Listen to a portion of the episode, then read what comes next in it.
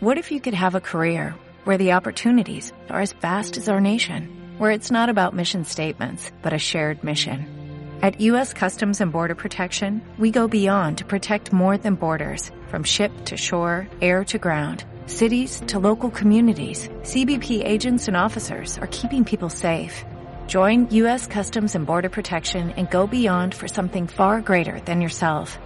Learn more at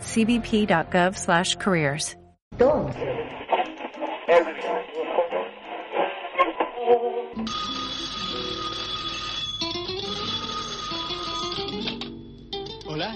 Sí, amigos. Esta es la casa de los Pérez García.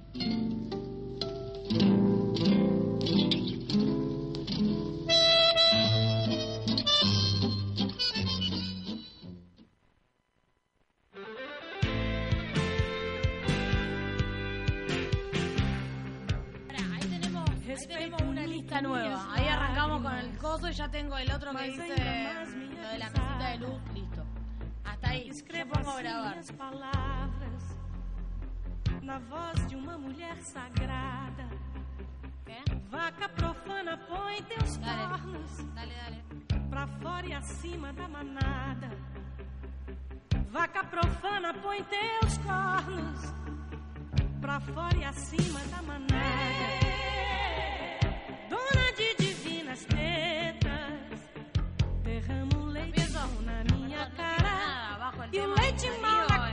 otro dos copete, caretas. Segue a movida madrilenha, também te mata Barcelona. Seguimos en esta transmisión especial por el Congreso de la Democracia. Estamos con Clara López Berrilli. Hola, ¿Cómo buenas tardes. Todo bien. Todo bien.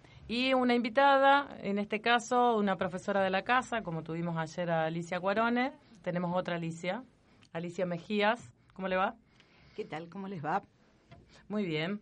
Eh, a ver, nosotros ayer contábamos que estamos haciendo un proyecto de investigación desde hace Tres años. tres años, el cuarto ya, eh, que se llama Escuchar las prácticas. Eh, en el primer periodo trabajamos memorias de la radio y la idea era, se lo cuento a Alicia y a, los oyentes, eh, no hacer una historia de la radio, sino tratar de recuperar lo que la radio significó en sus inicios para los oyentes. O sea, pensar en eh, cómo fueron esas experiencias y qué contaban acerca de haber tenido la primera radio. Nuestros oyentes eran adultos mayores, entrevistas que hicieron los alumnos, así que tuvimos más de 100 entrevistas hechas por alumnos que los, los nietos entrevistaban a sus abuelos y les preguntaban cómo era, cómo era la radio en sus orígenes. Este año el proyecto se reactualizó y es Memorias de la Radio y la Televisión.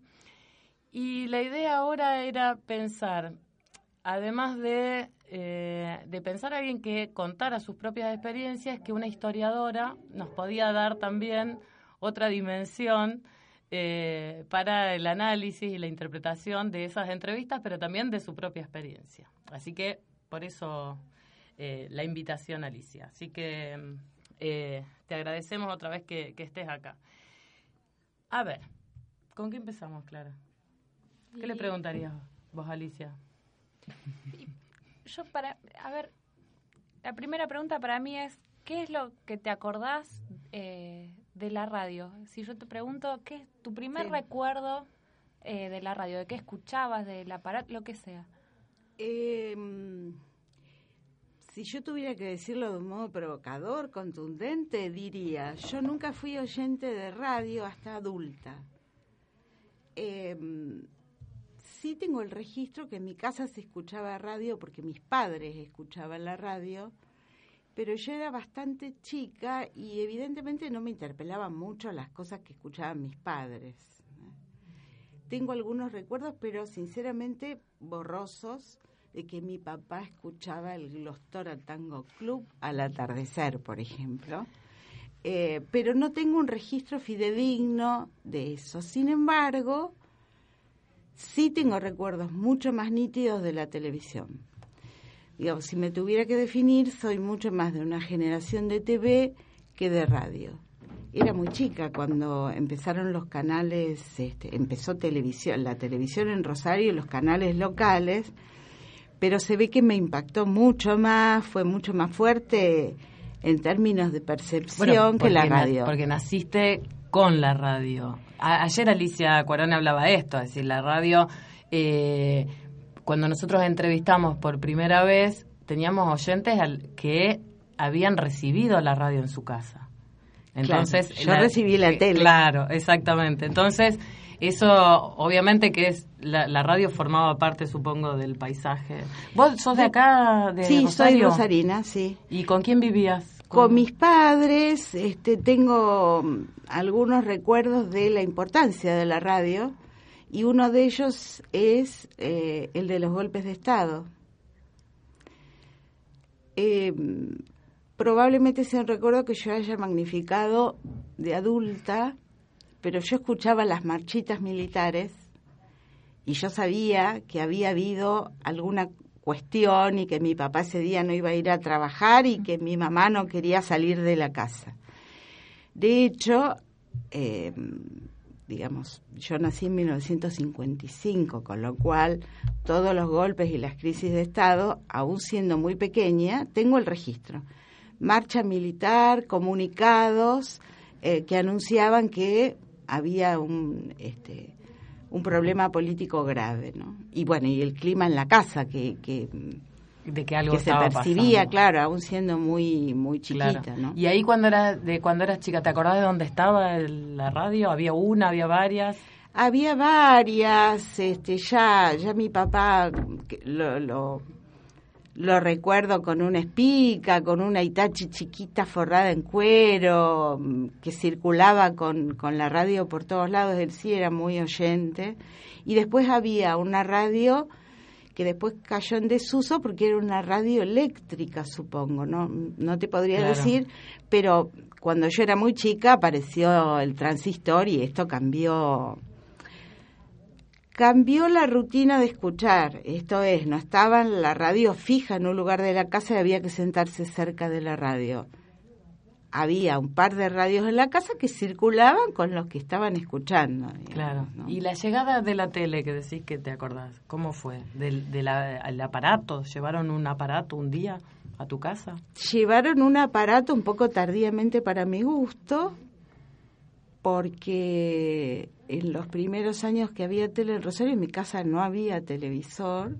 Entonces, con los niños del barrio, de la cuadra, íbamos a la casa de una señora que sí tenía tele y nos dejaba ver tele un ratito. ¿Una señora, una vecina? Una vecina. Era como comunitario, Lucy. ¿En qué barrio era? En Fisherton. Ajá.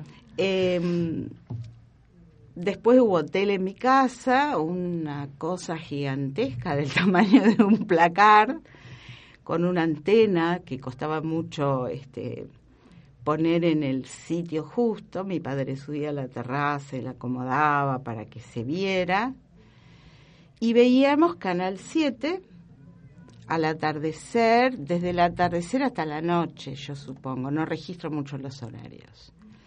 Después apareció Canal 5 y después lo que para mí fue espectacular fue Canal 3, porque me acuerdo, yo tenía 10 años, esto fue en el 65, que el canal había publicado en el diario La Capital una doble hoja con la programación y tenía una programación mucho más extensa, no ese ratito vespertino, y anunció que empezaba a transmitir el 20 de junio. Y el 20 de junio yo me senté adelante de usted a esperar que viniera otro canal. Claro.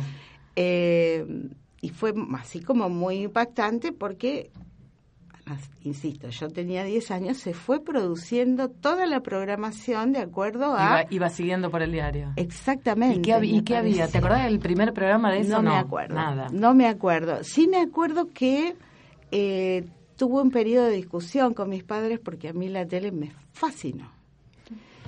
Perdimos a Alicia. Eh, me- sí, sí, me obligaban a, a apagar la tele y esto. Y, y en realidad tiene que ver con, digamos, exactamente mi generación que habíamos empezado a crecer sin medios de comunicación este, audiovisuales, eh, nuestra forma de imaginar al mundo transcurría por la literatura, por leer, por mirar las imágenes del Lo sé todo, que era una enciclopedia muy popular en esa época, eh, y eso, imaginar. Ajá. Y de pronto, en la tele, uno podría ver una película o una serie que transcurría en Estambul. Pero verlo, no imaginarlo. ¿Y el cine no ocupaba esto- ese lugar antes? Eh, ¿O siendo chiquita no era...? Sí, pero era el acontecimiento de ir al cine, no había tanto cine al cual mis padres me llevaban, supongo, en el sentido de, de películas para niños. Eh, había sí en un cine, en el cine Rosmarí, eh, quedaba en la calle Entre Ríos, donde ahora está el sindicato de municipales. Había muchas películas para niños horriblemente franquistas, después de adulta me di cuenta, Claro. de niños que cantaban y, y ideológicamente franquistas, producciones españolas de la época probablemente más dura en términos culturales del franquismo, pero digo, no era muy relevante. Sí, Canal 7 empezó a dar después, yo no, ahí me confundo con los tiempos, pero debe haber sido en la década del 60, los sábados a la tarde películas, tres películas, una tras de otra Claro. clásicos del cine. Y, y ahí es cuando mis padres me decían apagar la tele, Claro. porque a mí ¿Sabes me fascinaba. ¿Qué pensaba en esto que decís vos? Es eh, que el cine era un, podía ser, pero era un acontecimiento, o sea, había que ir.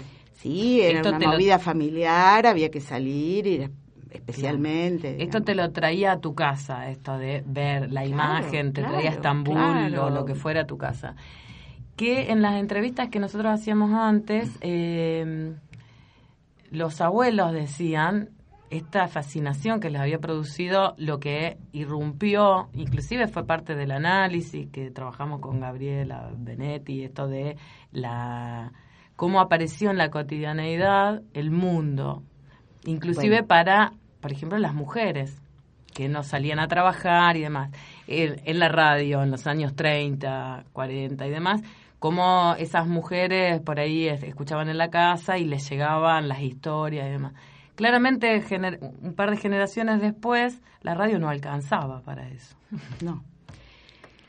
Eh, digamos, lo que podríamos llamar la coyuntura de la modernización de posguerra, eh, que es un periodo, digamos, que se da a nivel mundial, por lo menos en todo el mundo occidental, en el cual se usufructúa la tecnología producida en la guerra para aplicarlo al desarrollo tecnológico de la vida cotidiana. Esto es un fenómeno universal.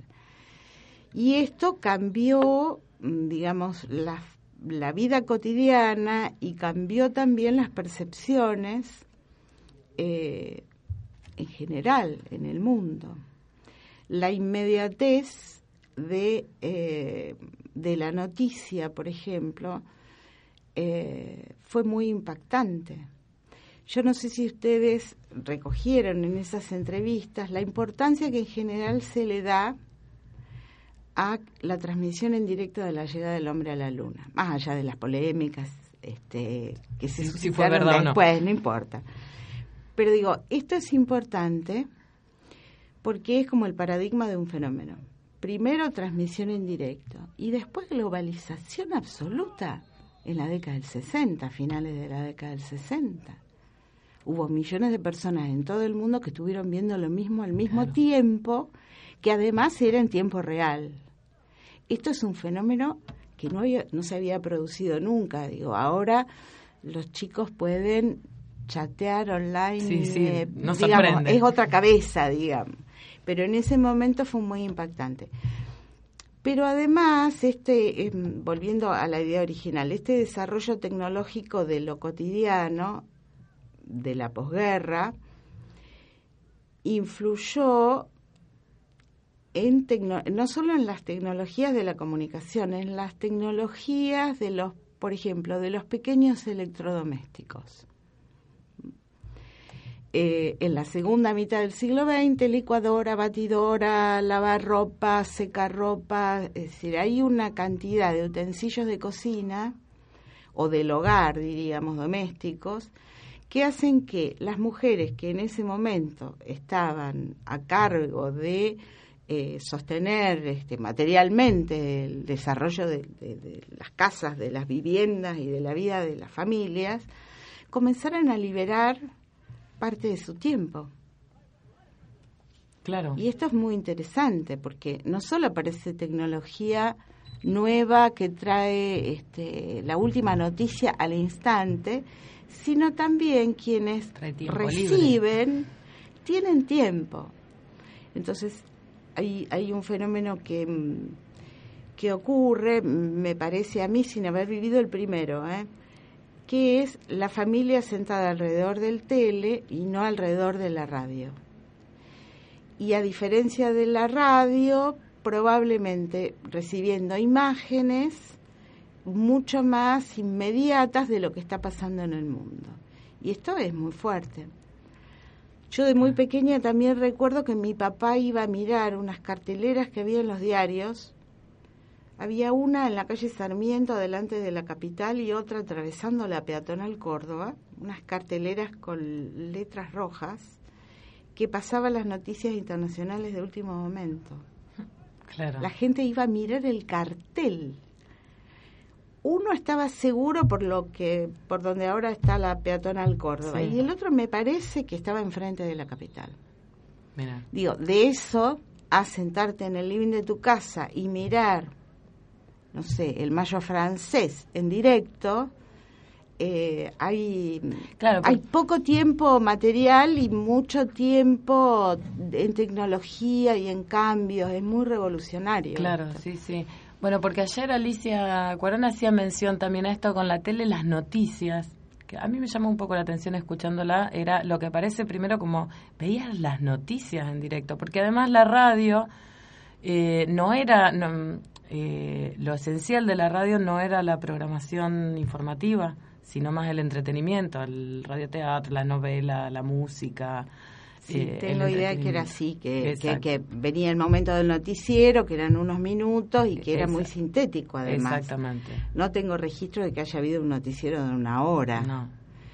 Pero, Pero, la, pero lado, la tele no empezó el noticiero cortito. No, la tele tenía noticieros, de- no, no me acuerdo exactamente, pero no menos de media hora. Y además, ver. Eh, no que te relaten que había ocurrido tal cosa, sino ver ese acontecimiento, ver a los actores, verle las caras, el- eh, la percepción que tiene el televidente sin duda es de otra naturaleza que respecto al oyente. Intervienen muchas más cuestiones, digamos, cuando escuchás a los actores, a los protagonistas de cualquier evento, noticia o show, eh, cuando lo tenés ahí en, en pantalla. Bien, ¿te acordás cuál fue el primer presidente que viste en la tele? No. No. O sea, alguna No. imagen. Bueno, cambiaban No, seguido. habrá sido Onganía, horrible. Está. Eh, a ver, eh, recién hablábamos de esto de los electrodomésticos, los aparatos. Decías que la tele era el, Sí. el televisor. Eh, ¿Dónde lo pusieron? Lo pusieron en el living. Ok. Eh, no comían mirando la tele. No, no. Eh, me parece que todavía guardaba cierta cosa medio mágica del acontecimiento. Por supuesto que después los teles fueron chiquitos y entonces el tele viejo fue a parar a un lugar y el nuevo al otro, como ocurrió en todas las casas, estoy segura, pero... mm, Ese ocupa- primero fue al living. ese primero fue al living. No fue a los dormitorios, no fue a la cocina, fue al living. Y te- Tengo la impresión de que era un artículo importante. ¿Y tenía cuántos canales? Uno primero. Primero uno y después tres. Ok. ¿Y, con- ¿Y la perillita para cambiarlo cómo era, te acordás? Uno se paraba sin chistar, sin quejarse, porque ya era bastante interesante que con uno apretara, girara una perillita y cambiara de canal. Apretar no, claro, era no, girar. se giraba, ¿no? Y mm, además necesitaba que permanentemente uno ajustara dos controles, horizontal y vertical, porque la imagen se distorsionaba y tenía un montón de mañas. Digo, se producía lluvias, eh, como lo que se llamaba lluvia, ¿no? Este, en el TL y había que ajustarlo. Y, ¿Y había alguna y ese especialista? era el momento que Sí. mi papá subía a la terraza y movía la antena. Y, y gritaba desde allá Se preguntando. ve, Claro. Es una escena universal para los argentinos. Obviamente. Estoy segura que traen a gente, por lo menos de mi Bueno, escúchame, mi papá, mi papá había inventado eh, un, puso una, no sé, una roldana, una cosa con una manija Para hacerlo desde abajo. para hacerlo desde abajo. Entonces estaba al lado de la puerta de salida de la casa y entonces podía mover la antena desde abajo. Ojo. Ah, Sí, había que, Mari. Se ve que había que ponerle el cuerpo a la tele. No funcionaba automáticamente. No, por eso, pero además vos decís el botón del vertical y el horizontal, que no sé, el de mi casa funcionaba a piña, normalmente, era un par de palmadas Sí, al costado y arriba. Uno era para el vertical y otro el horizontal y no me acuerdo cuál. pero pero atrapaba la atención y atrapaba el esfuerzo de la familia. Claro.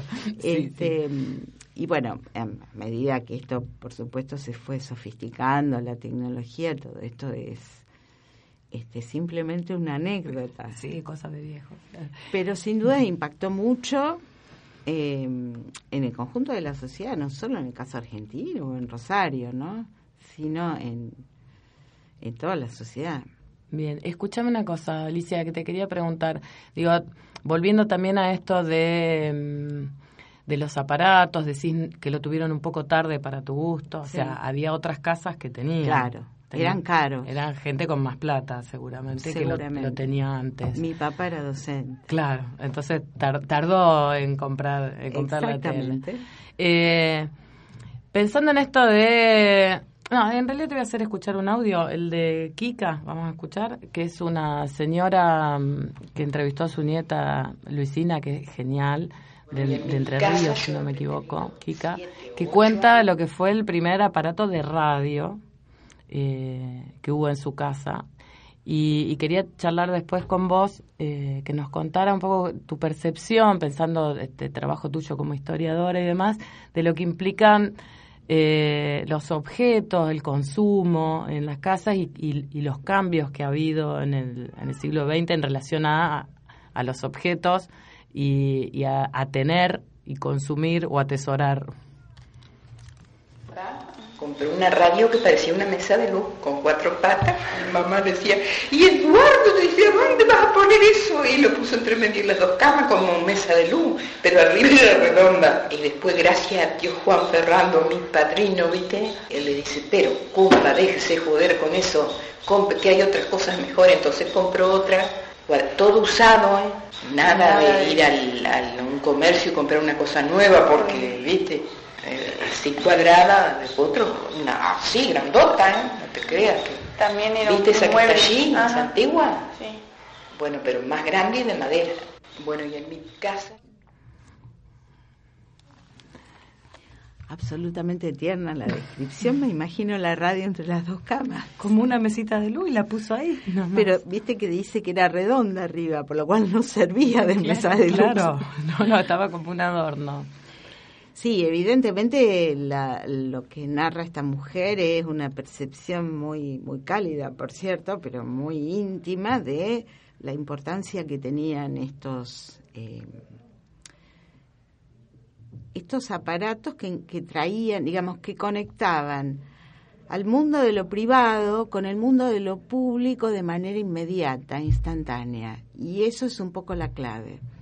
Hay que imaginarse que antes de la aparición de la radio, para enterarse de las noticias, había que salir de la casa a comprar un diario. Por supuesto que había diarios, no sé, crítica de botana que sacaba, podía sacar seis ediciones en un día, precisamente porque ocupaba esa brecha. Los acontecimientos se sucedían y justificaba sacar lo que llamaban sueltos este, o, las distintas ediciones. Em,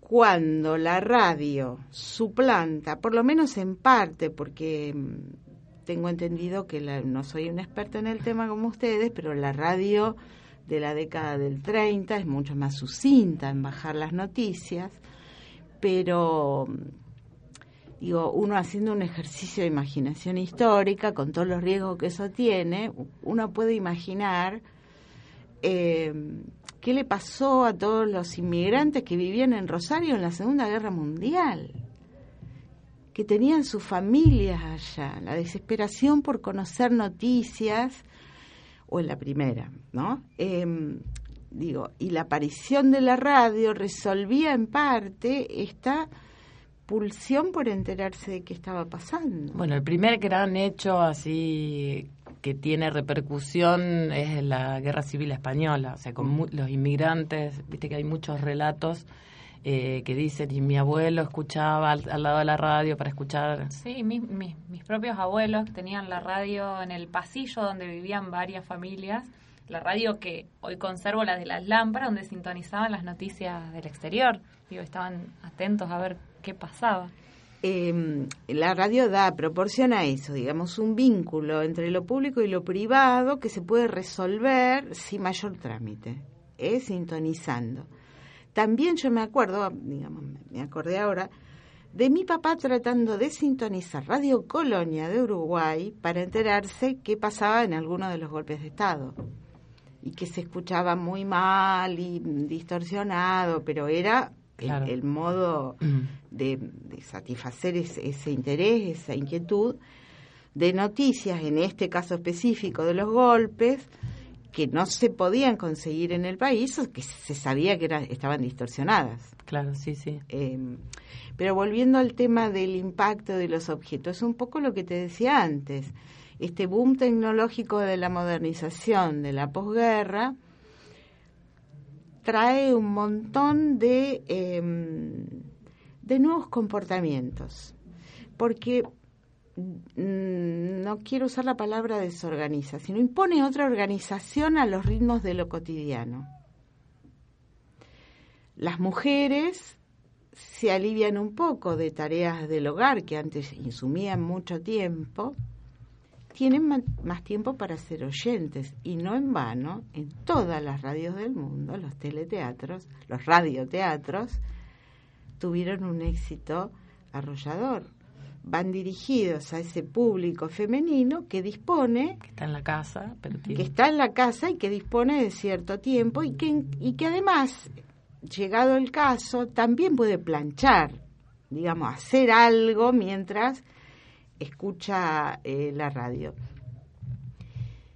También hay otras cuestiones, digamos, la existencia del aparato de radio, de tele, por lo menos al principio de, los dos medios, implicó una, especie de ritual, ¿no?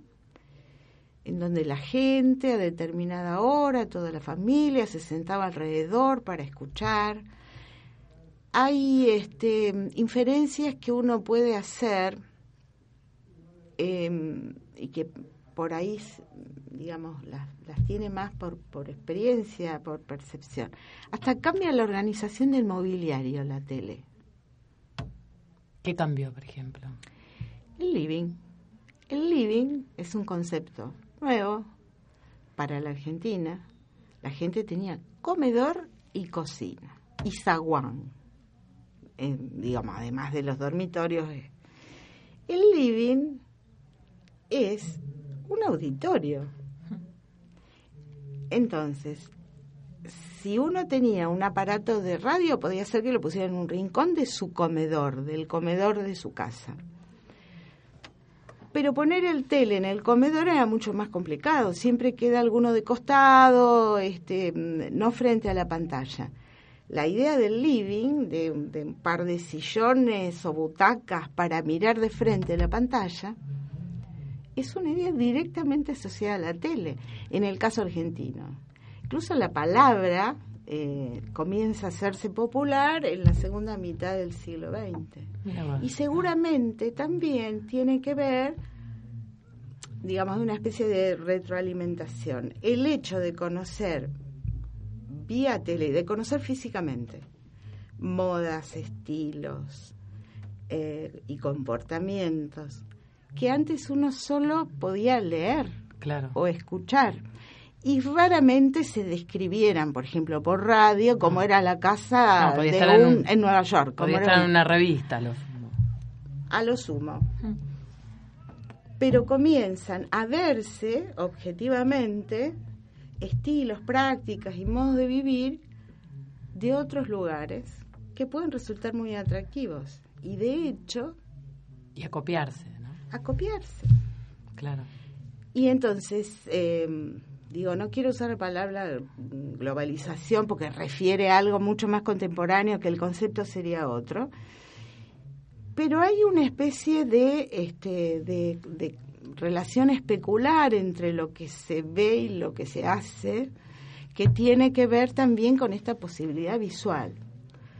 Yo nunca lo estudié, pero estoy segura que es muy claro en cuestiones que tienen que ver con el mundo del vestir de cómo se viste la gente. O de algún modo de celebraciones, digo, con estas cosas muy cotidianas que tienen que ver con lo privado, que de repente se abre una ventana y aparecen modelos, formas, comportamientos de lo más diversos, algunos de los cuales comienzan a ser incorporados, adaptados. Entonces, también hay una especie de este, no sé si de imitación, de copia, pero bueno, se van universalizando mucho más que antes estas cosas de lo cotidiano. Em, siempre me pareció que la esto, la introducción de medios de comunicación al interior de los hogares fue una de las grandes revoluciones de la historia contemporánea. Claro. Fue muy fuerte muy fuerte. Sí, sí. Sí, estaba pensando que además eso muchas veces está asociado con a ver, con el contenido más directo como ideológico, o sea, esto de te lavan la cabeza y demás, pero esto que estás pensando vos es una dimensión completamente distinta que tiene que ver con modos de ser, de actuar, de sentarse, de pararse. Tiene vínculos con un montón de cuestiones, además, porque, mm, digamos, uno podría, así como yo lo estoy vinculando con las prácticas de la vida cotidiana, ¿eh? este cambio en las prácticas de la vida cotidiana, seguramente en los modos de comportarse, vestirse, usar el tiempo al interior de cada una de las casas, uno también puede hacer una lectura mucho más dura, por ejemplo, en términos económicos.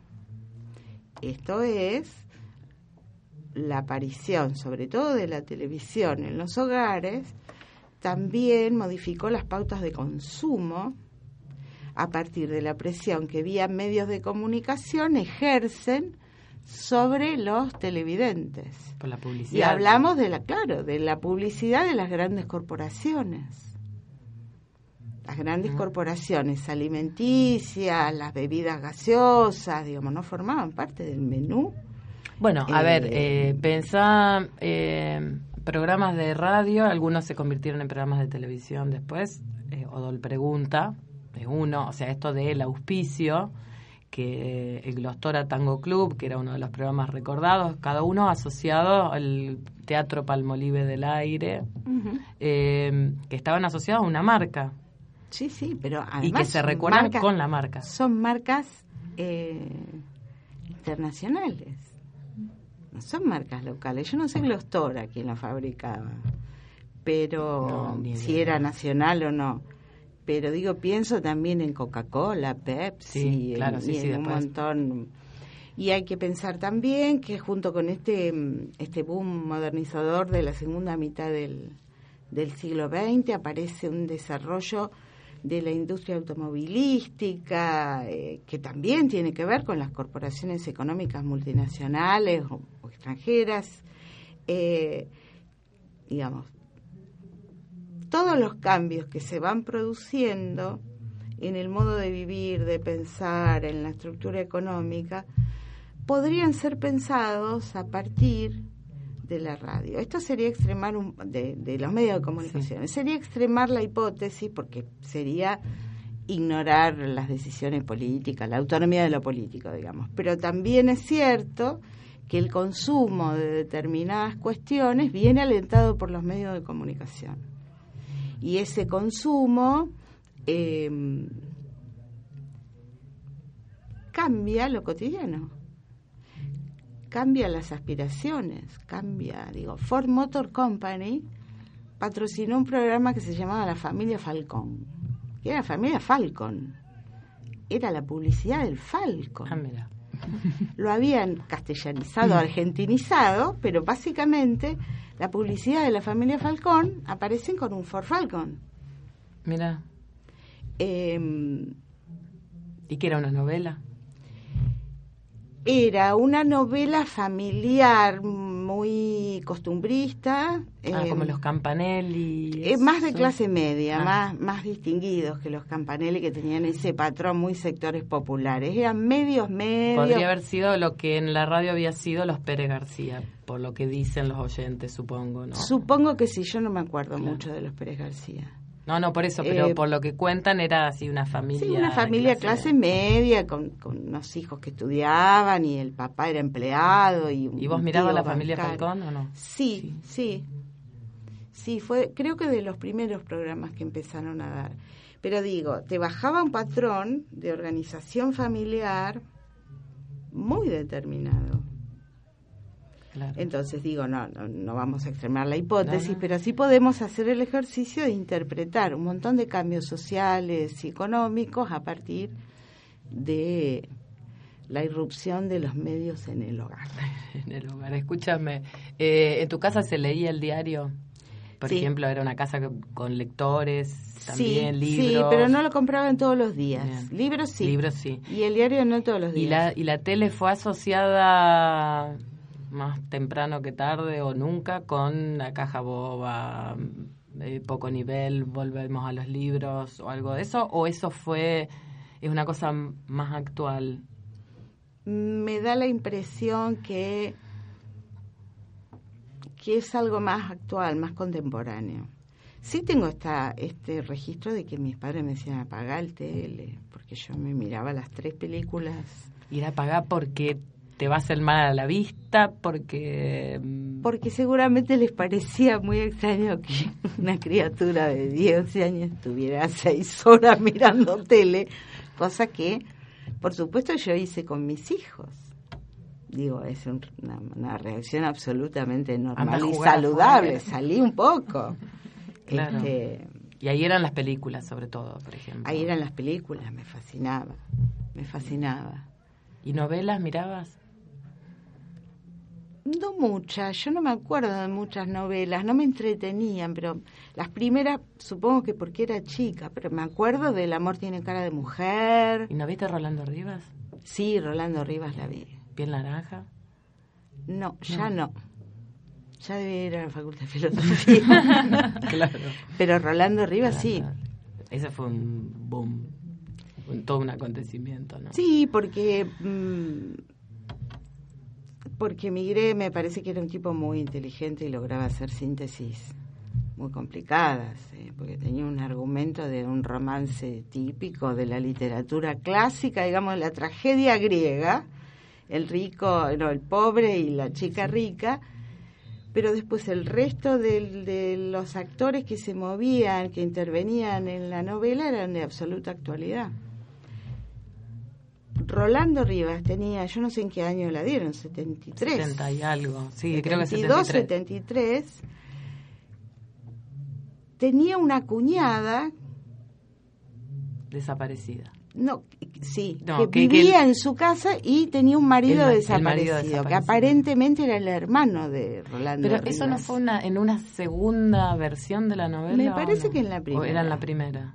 Digo, argumento Claro. interesante. Y después me parece que los, los problemas que se presentaban, el tipo tiene una aguda percepción de la realidad y entonces armaba personajes que le iban pasando las cosas que, que le pasaban a la mayoría de los argentinos mientras transcurría la, la tragedia griega, este, Sí, y sí, por eso amor. lograba realmente niveles de audiencia muy altos, porque de, de algún modo la gente se sentía interpelada, ¿no? Bien. Escúchame, decía que te acordabas lo de la llegada del hombre a la luna, ¿lo viste Sí, lo vi, en tu casa? no me acuerdo si no lo vi en mi casa o en otro lado. Pero de eso... A ver, ahí... Lo debo haber visto en otro lado, Eh, no sé, porque no tengo la imagen de dónde ¿De estaba dónde? ese día. Ese hecho está muy asociado a la televisión, ¿no? O sea, de esos acontecimientos, bueno, eh, que no hay otros protagonistas que los dos que fueron, tres. Entonces todo el resto lo vio eh, mediatizado. Hay otro hecho anterior, digo, acá ya te pregunto como historiadora, a ver, como, yo te digo las 20 y 25, ¿vos con qué lo asociás? Con la muerte de Vita. Claro. O sea, ¿por qué ese, los 20 y 25 para un montón de generaciones se recuerda tanto por cómo la radio tomó eso?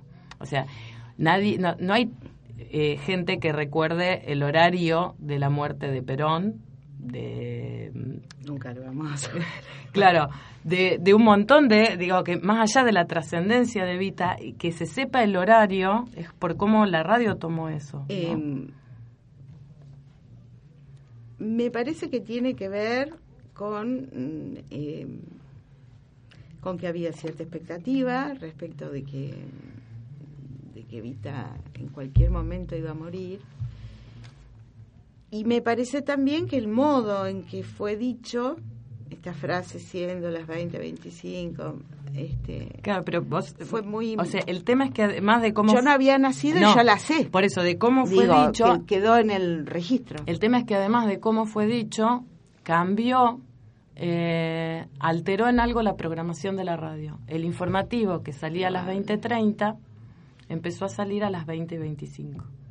Ah, mira vos. Entonces- Eso no lo sabía. Entonces, cada vez que salía el noticiero, era, o- no se dijo una sola vez 20 y 25.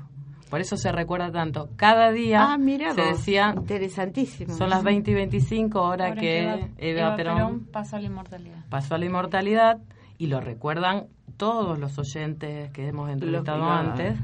Y entonces el noticiero Yo tengo pasaba... el registro, pero tengo el registro por mi casa, ¿eh? No por- Claro, por, que alguien te lo académicos. Bueno, no, no. Entonces a las 20 y 25 salía el noticiero en vez de las y media y a las menos 5 el siguiente.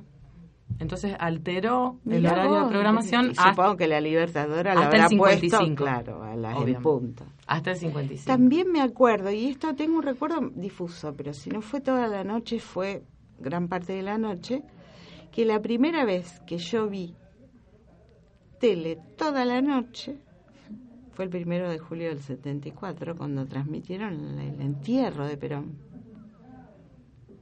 Escucha, acá Valeria nos hace seña que tiene un audio para que escuchemos de las 20 y 25 y ahí Dale, volvemos sobre dale. lo de Perón. A ver. A mí me gustaba mucho Alfredo de Angelis, que estaba de 8 y cuarto de la noche hasta las 8 y media. Pero a las 8 y 25, después que murió Eva Perón, salían con que son las 8 y ve- no, 20 y 25, hora en que Eva Perón eh, eh, subió a la inmortalidad. Eso era todas las noches eso. Así que venían los Pérez García. Todas las noches, Todas de la muerte de Eva Sí, Perón, sí, sí. se decía eso. Este, mm, primero los Pérez García, después Alfredo de Ángelis y después eso, eso de cinco. Era como un anuncio. Como un anuncio, claro, que a las 8 y 25. O sea que estaba muy relacionado a lo que era la radio. con- Claro, sí, sí, sí, en la época de Perón fue así. Claro. Y justamente por lo de la muerte de Eva Perón, ¿vos te acordás, digamos, cómo fue este momento? Eh, digamos, supongo que habrá sido un gran revuelo. Claro, por ejemplo, estuvo como, no me acuerdo bien porque el año, ¿cuánto hace que murió ella? Esto fue en Sí. el... La verdad que no. Ah, en el, no, no, en el 52, claro, yo me había casado en el 51. Este, hora, decía así, hora en que Eva Perón pasó a la inmortalidad.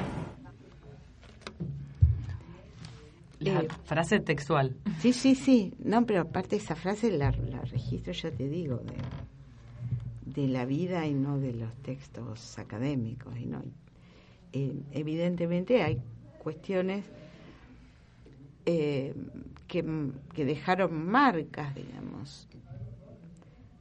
mis padres te podían decir, uy, vos tenés más problemas que los Pérez García.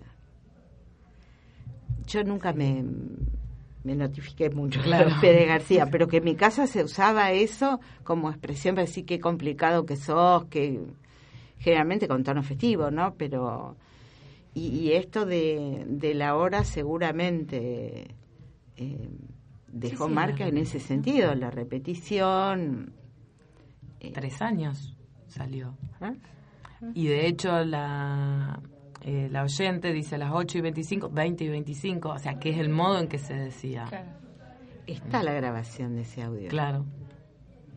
Sí, sí. Bueno, entonces estabas contando del No, que de otro, julio. otro momento eh, en el 74, porque la televisión eh, terminaba, las transmisiones terminaban a la medianoche, por ahí. Em, y el día que murió Perón hubo transmisión en directo, y si no fue toda la noche, fue gran parte de la noche eh, del velorio y de- del sepelio, digamos, las procesiones fúnebres y todo esto, que también fue muy impresionante, porque era muy raro. Claro. Pero y, vos- eso lo miraste, decís. Eso lo miré. Sí, sí, era, digamos, imposible sustraerse, era una cuestión tan fuerte para el país en esa coyuntura que, que realmente eso sí que interpelaba. Claro. claro. Este, y bueno, en realidad una de esas transmisiones que suelen ser muy duras, muy rígidas, pero bueno, era muy interesante. Y me parece que debe haber sido un alarde tecnológico porque había distintas cámaras y supongo que en esa época tenían esas cámaras gigantes Y todavía. eso, de todas maneras, toda una transmisión oficial. en directo, súper oficial. claro. Yo no sé, seguramente Canal 7 lo estaba transmitiendo, que era el canal oficial. Claro, no es que había periodistas haciendo su trabajo más. Me No, parece no, que suena. no, que era a cámaras este, puestas en lugares estratégicos que de vez en cuando alguna información debían Bueno, además creo que, si no me equivoco, desconozco, pero no, no estoy segura, pero los canales eran todos estatales en ese momento. Es probable. En la, por lo menos en la segunda presidencia de Perón, sí, en esta tercera, no sé. Eh, pero los canales locales no. No. Y la verdad que no registro si lo pasaron en todos los Claro. canales. Sí que hubo, bueno, fue una cosa novedosa, todo el tiempo sin parar transmisión eh, de tele, cuando generalmente la transmisión terminaba, yo calculo que a la medianoche. Bien. Y después que decías que tuviste, bueno, ese gran televisor, que después hubo más, eh, ¿tenías tele en tu pieza? No. Siendo chica, No. adolescente tampoco. No. No, eh, durante mucho tiempo hubo un solo tele, después apareció un televisor color.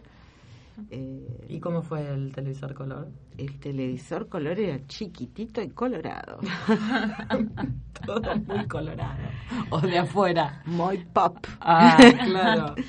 Eh, ¿Con control remoto? sí, sí, teníamos control remoto, este ya era Ah, de esos- super tecnología. Los televisor 14 pulgadas, pequeño, este, de, de- con una carcasa de colores. Los primeros televisores eran como muebles de madera lustrada y oscuritos. Y ya, en, digamos, lo compraron a finales de los 70, con Pop. toda la explosión cultural. Aparece el plástico como algo aparece vistoso, el plástico y aparece el uso del color. digamos.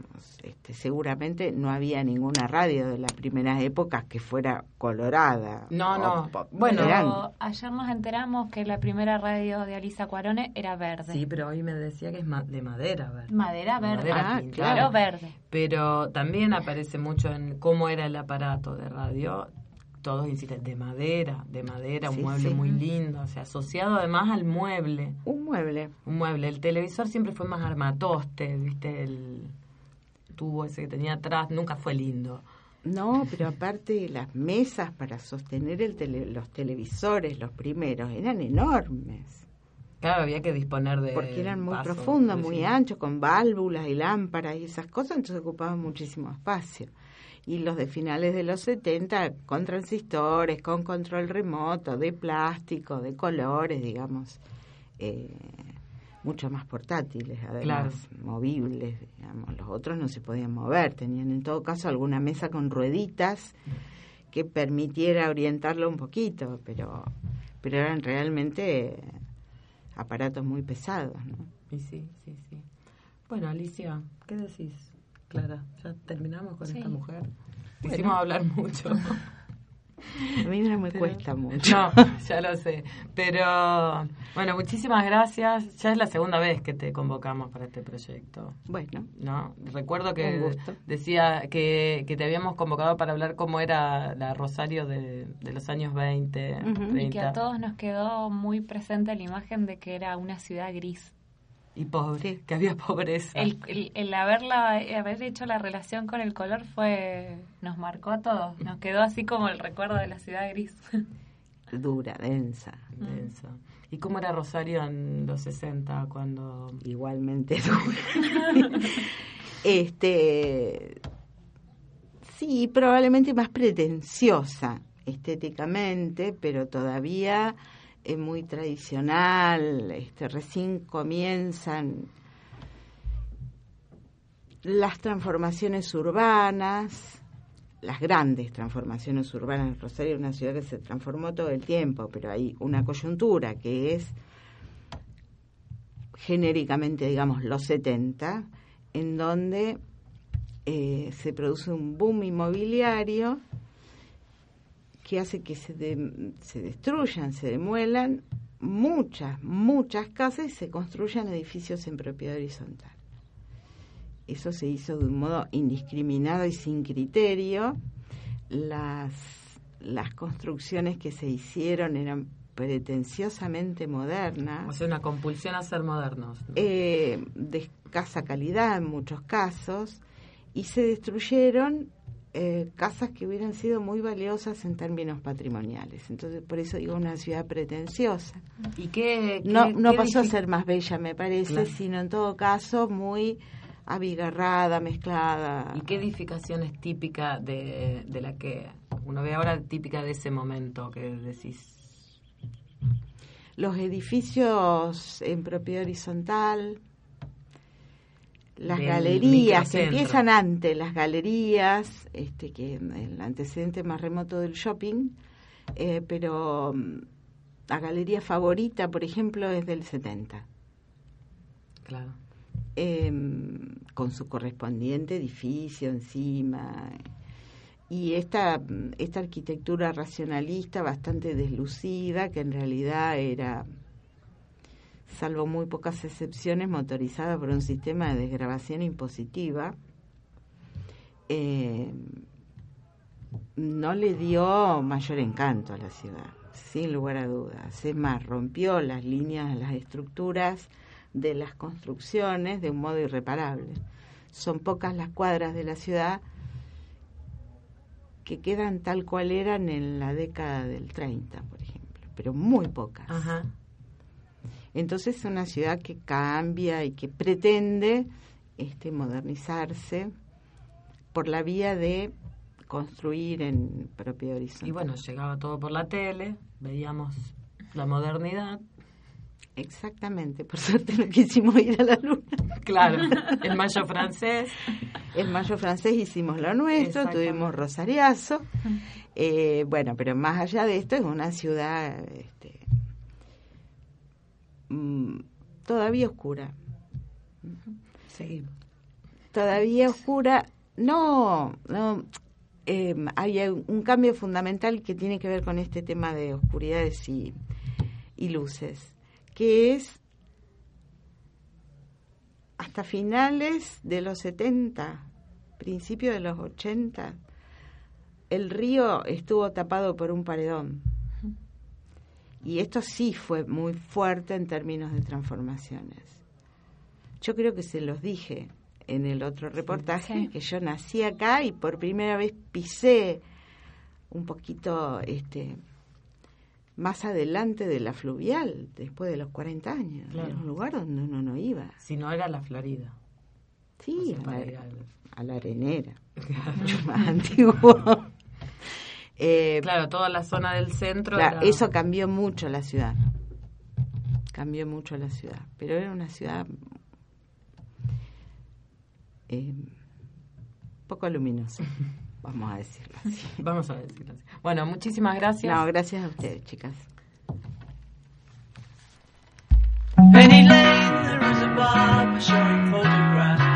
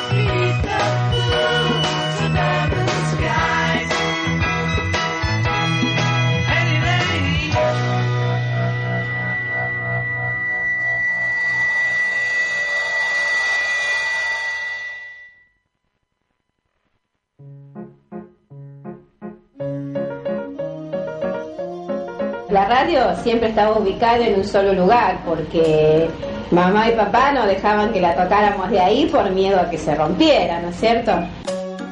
Era grande, inmenso, alto, grandote era.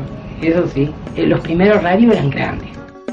Después vino la radio portátil, que parecía obra de magia, que vos te ibas al patio, la escuchabas, vos te ibas donde iba, escuchabas. Eh, no en casa porque no teníamos, pero nosotros, por ejemplo, la experiencia primera con radio, así traída de la casa de un vecino donde nos reunimos, fue la del 17 de octubre a la noche cuando habló el general Perón. Yo creo que la radio no, no puede sustituirse con ninguna otra. No sé, en mi opinión, mi humilde opinión. La radio llegó a mi casa, te voy a decir, yo tendría 15, 16 años. Así que tengo 85 hace bastante. Sí, amigos, esta es la casa de los Pérez García. Cuando yo era chica, escuchábamos toda la radio porque no había televisión. Buenas tardes amigos, Eh, aquí las primeras informaciones para este boletín. Cuando llega la televisión, la radio sigue igual al lado de la mesita de luz. Porque el hombre trasnochador, sobre todo, le gusta dormirse con la radio, sentir algunos tangos, algunas noticias, otros a las 6 de la mañana. La radio no se va a perder nunca, la televisión sí.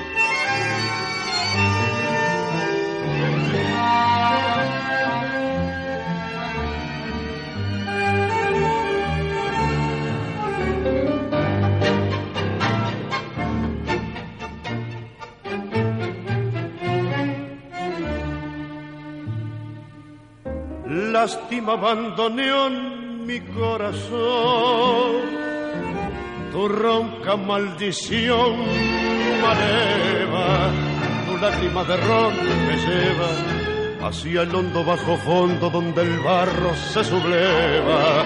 Ya sé, no me digas, tenés razón, la vida es una herida absurda y es todo, todo tan fugaz